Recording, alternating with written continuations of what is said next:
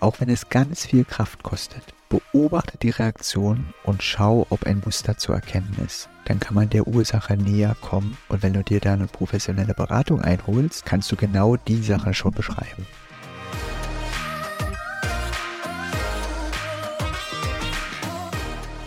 Herzlich willkommen zu dieser Folge deines Lieblingspodcasts Potenzialfrei. Stark mit Leserechtschreibschwäche und Rechenschwäche.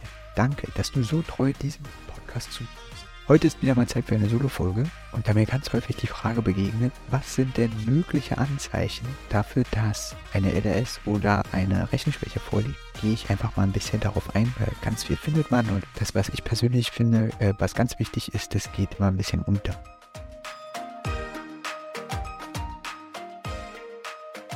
Eine Leserechtschreibschwäche und Rechenschwäche wird häufig im Grundschulalter diagnostiziert. Doch bei manchen Kindern entwickeln sich so gute Vermeidungs- und Kompensationsstrategien, dass Probleme häufig erst viel später entdeckt werden, vielleicht erst in der weiterführenden Schule oder sogar erst in der Uni, in der Ausbildung oder dann am Arbeitsplatz. Ich erlebe das häufig, dass die, die noch unsicher sind, ob vielleicht bei Ihnen oder bei Ihrem Kind eine LAS oder RNS vorliegen, möchten am liebsten eine Checkliste haben, abticken und um dann Gewissheit zu haben. Und tatsächlich gibt es einige dieser Checklisten, doch diese können einfach nur erste Hinweise geben. Denn aus meiner Sicht können sie einen ganz großen Bereich, der einfach nicht so gleich sichtbar ist, nicht verdeutlichen. Denn viele Anzeichen können auch Kompensations- und Vermeidungsstrategien sein. Diese Strategien sind ein eigenes großes Feld, darüber kann man auch stundenlang reden. Wenn Interesse daran ist, dass ich einfach mal darüber auch ein bisschen mehr erzähle, einfach eine kleine Kontaktaufnahme zu mir und dann werde ich auch mal eine Folge mich den Kompensations- und Vermeidungsstrategien widmen. Es gibt also diesen ganz großen Bereich der psychosozialen Auswirkungen, wenn irgendwas nicht klappt. Und die können sich ganz schwer in einer ganz einfachen Checkliste darstellen lassen. Je nach Persönlichkeit bahnt sich diese aufgrund dieser ständigen Misserfolgserlebnisse ihren Weg. Bitte beachtet, dass eventuelle Anzeichen auf unterschiedlichste Schwierigkeiten hinweisen können, denn sie treten nicht ausschließlich bei Schwierigkeiten im Meistern der Kulturtechniken auf. Deshalb ist es sehr wichtig, gemeinsam mit unterschiedlichen Expertinnen einfach genau hinzusehen und herauszufinden, was ist die Ursache eventueller Probleme. Generell ist es bei uns Menschen so, dass wir resignieren, wenn uns etwas nicht gelingt und wir keinen Weg finden oder Hinweise bekommen, das Hindernis doch zu überwinden. Klar geäußerte Resignation kann sich zum Beispiel so anhören. Das bringt doch eh nichts. Oder ich lerne das eh nie. Eine Steigerung davon ist, ich bin zu dumm. Selten konnte ich auch schon hören, vielleicht wäre es besser für alle, wenn ich einfach weg bin. Eine nicht direkt geäußerte Resignation zeigt sich häufig in Vermeidungsstrategien. Unabhängig von der Art, wie sich die Resignation äußert, zeigt sich, wie stark der Selbstwert und das Selbstbewusstsein leiden. Ein Anzeichen ist, dass bei Betroffenen eine geringe Frustrationsgrenze herrscht. Das kann sich ebenfalls verbal, aber auch nonverbal äußern, zum Beispiel mit der Aussage, das kann ich sowieso nicht, oder durch Wut und Tränen. Häufig ist zu beobachten, dass die Belastung durch die Hausaufgaben für alle Beteiligten sehr, sehr hoch ist. Zum einen brauchen Kinder mit Leserechtschreibschwierigkeiten oder Rechenschwierigkeiten sehr viel Hilfe. Oft können sie die Hausaufgaben nicht eigenständig lösen oder sie wenden negative Rituale an. Vermeiden in Form von Aufschieben, nicht aufschreiben, verweigern, damit meine ich nicht ein einmaliges Aufschieben, sondern über das Maß hinaus lange anerhaltene Vermeidungsstrategien. Die Hausaufgabensituation zeigt sich insgesamt als hohe familiäre Belastung. Eine empfehlenswerte Studie dazu, Hausaufgaben, Lernschwierigkeiten und familiäre Belastung, ist die Halfer-Studie der Duden-Institute für Lerntherapie. Menschen mit einer LAS oder RS wird ebenfalls häufig Konzentrationsschwäche nachgesagt und es ist gut möglich, dass diese auch vorliegt.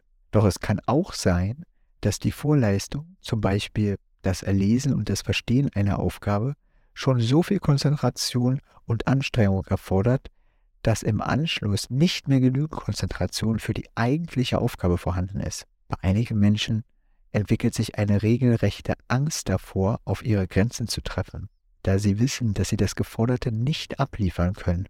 Bei Kindern und Jugendlichen können ihre Schwierigkeiten auch dazu führen, dass sie nicht alleine schlafen wollen oder sehr schlecht schlafen, insbesondere am Tag, bevor das entsprechende Fach wieder im Stundenplan steht. Es kann zu Bettnässen kommen oder sogar zu Selbstverletzungen. Andere Kinder und Jugendliche äußern ihre Ängste sehr klar. Bitte nimm solche Anzeichen sehr ernst, wenn du sie als Angehöriger oder Person im Umfeld hörst. Ein Beispiel ist dafür Boris, der war in der sechsten Klasse. Bei ihm war die Angst zu versagen so groß, dass er auf Anforderung, etwas für die Schule zu tun, mit Vermeidungsstrategien und deutlicher Unlust reagierte. Schulische Aufgaben zu Hause absolvierte er mit dem geringstmöglichsten Aufwand und brauchte dann noch extrem lang, weil er sich immer wieder ablenkte. Mehrfach in der Woche saß er bis 20 Uhr an den Hausaufgaben. Luisa, ein anderer Fall, da zeigten sich ganz andere Anzeichen. Diese behinderten ihre Entwicklung zur Selbstständigkeit extrem. Durch ihre Leseprobleme verstärkten sich ihre Ängste, allein mit öffentlichen Verkehrsmitteln zu fahren. Ihre berechtigte Sorge war es, dass sie die Richtungsanzeige nicht schnell genug lesen könne, beispielsweise wenn der Bus kam. Sie ging auch nicht alleine einkaufen, vor allem dann nicht, wenn sie neue, unbekannte Sachen einkaufen sollte. Sie hatte Angst, das Falsche zu holen, weil sie die Schrift auf der Verpackung nicht lesen konnte. Natürlich können diese oder ähnliche Anzeichen auch bei Erwachsenen auftreten. Doch haben sie meist, mehr als Schulkinder, die Möglichkeit, das Lesen, Schreiben oder Rechnen, soweit es geht, zu vermeiden. Ein weiteres Anzeichen für Lernschwierigkeiten können Verhaltensauffälligkeiten sein. In der Fachsprache wird auch gern von Problemen bei der sozialen Integration gesprochen. Diese können sich folgendermaßen äußern. Den Klassenclown spielen, Streit anfangen, Prügeleien provozieren, bewusstes Regelbrechen oder Provozieren von Personen, die für bestimmte Regeln stehen. Und dabei fällt mir Tom als Beispiel ein. In einem Gespräch meinte Toms Mutter, das, was mir über ihn aus der Schule erzählt wird, passt so gar nicht zu meinem Tom. Ich kenne ihn so gar nicht. Tom fing häufig, anscheinend unbegründet Streit mit anderen an und provozierte Schlägereien. Zunächst wollte Tom an manchen Tagen gar nicht in die Schule und oftmals eskalierten Streitereien kurz vor dem Matheunterricht. Das endete meist damit, dass er zur Schulsozialarbeiterin geschickt wurde und nicht am Matheunterricht teilnahm. Gemeinsam mit seiner Lehrkraft konnten wir Tom vermitteln, dass er keine Angst mehr haben muss. Ihm wurde versichert, dass er im Unterricht nicht drankommt, ohne dass er sich meldet. Diese Sicherheit verhalf Tom dazu, die regelmäßigen Streitereien vor dem Matheunterricht hinter sich zu lassen. Eine andere Verhaltensauffälligkeit, die mein Team und ich schon häufiger beobachtet haben, ist, dass Kinder sich entgegen der bislang gezeigten Persönlichkeit zurückziehen. Sie treffen sich nicht mehr mit Freunden oder haben gar keine Freunde mehr. Sie wollen nicht alleine mehr äh, rausgehen, wollen ihrem heißgeliebten Hobby nicht nachgehen, also sie geben es sogar auf oder haben den sozialen Anschluss in der Schule komplett verloren. Wenn die ständigen Misserfolge sich bereits auf das Selbstbewusstsein ausgewirkt haben, kann sich eine Schulunlust, Schulverweigerung einstellen. Eine Verweigerung kann aktiv nach außen gerichtet sein, aber auch nach innen. Je nach Persönlichkeitstyp wird sie entweder klar verbal geäußert, wie Beispiel, ich will nicht in die Schule, muss ich denn in die Schule, kann ich nicht zu Hause bleiben?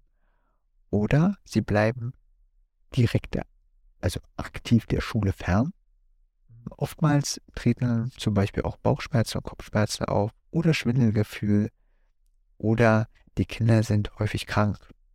Erhält ein Kind plötzlich durch alle Fächer schlechte Noten, ist das ein Anzeichen, einmal genauer hinzusehen. Meist passiert es zu einem Zeitpunkt, wenn von schulischer Seite aus die Grundlagen im Lesen, Schreiben und Rechnen vorausgesetzt werden. Zum Beispiel wird erwartet, dass die Kinder sich neues Wissen durch Lesen selber erarbeiten oder sie selbstständig Aufgabenstellung erlesen und umsetzen. Da ab dieser Stufe ebenso die Fächeranzahl erweitert und die Anforderungen in allen Bereichen steigen, wird es dann ohne automatisierte Prozesse im Lesen, Schreiben und Rechnen für diese Kinder sehr schwer, den Leistungsanforderungen zu entsprechen. Edwin zum Beispiel, er war damals in der fünften Klasse, meinte bezeichnend, jetzt liest mir keiner mehr vor. Und ich finde auch keine Seite im Internet, wo jemand die Texte aus den Schulbüchern vorliest. Es kann gut passieren, dass auch erst ein Lehrkräfte- oder Schulwechsel dazu führen kann, dass Entwicklungsverzögerungen zum Vorschein kommen. Häufig werden zu diesem Zeitpunkt bei den Kindern äußerst kreative Kompensations- und Vermeidungsstrategien gefunden, die auf bestimmte Orte und Personen abgestimmt waren. Alten, bekannten Lehrkräften ist deshalb vielleicht nichts aufgefallen, während eine neue Lehrkraft sofort bemerkt, dass da irgendwas nicht stimmt. Bei Emmy zum Beispiel hatte ein Schulwechsel von der zweiten in die dritte Klasse die Schwierigkeiten erst zum Vorschein gebracht. Es war bekannt, dass sie äh, im mathematischen Bereich äh, sich etwas langsamer durcharbeitete, aber erst durch den Schulwechsel wurde zu Beginn der dritten Klasse äh, nochmal ganz genau hingeschaut, da ihre neue Klasse im Stoff schon etwas weiter war. Und dadurch wurde ersichtlich, dass Emmy enorm große Schwierigkeiten hatte. In der Förderdiagnose kam zum Vorschein, dass Emmy den Zahlenraum bis 20 noch nicht gemeistert hatte, sondern eine zählende Rechnerin war und auch Addition und Subtraktion verwechselte. Carlos erhielt in der fünften Klasse eine neue Deutschlehrerin, die sich schon viel mit Leserechtschreibschwierigkeiten beschäftigt hatte. Nach einem kurzen Text, den diese neue Deutschlehrerin von allen schreiben ließ, wurde in der Schule ein standardisierter Kurztest durchgeführt. Das Ergebnis überraschte diese Lehrkraft nicht und so verwies sie Carlos Eltern zügig an einen Experten weiter. Carlos war damals mit seiner Entwicklung im Schreiben ungefähr auf dem Anforderungsniveau, das dem Ende der zweiten Klasse entsprach. Ich möchte durch diese Auflistung zum einen verdeutlichen, wie unterschiedlich Anzeichen sein können und dich zum anderen sensibilisieren, genau hinzusehen. Hinterfrage Reaktionen. Was ruft sie hervor? Ist ein Muster zu erkennen? Interessant ist auch, was andere Menschen bei Betroffenen sehen und erleben. Dann lassen sich die darunterliegenden Probleme und Sorgen einfacher herausfinden. André, Vater einer Tochter mit LRS, hat mir diesen Tipp für andere Eltern mitgegeben, den ich gerne mit dir teilen möchte. Mach dich mit deinem Kind auf den Weg und suche dir professionelle Analysekompetenz.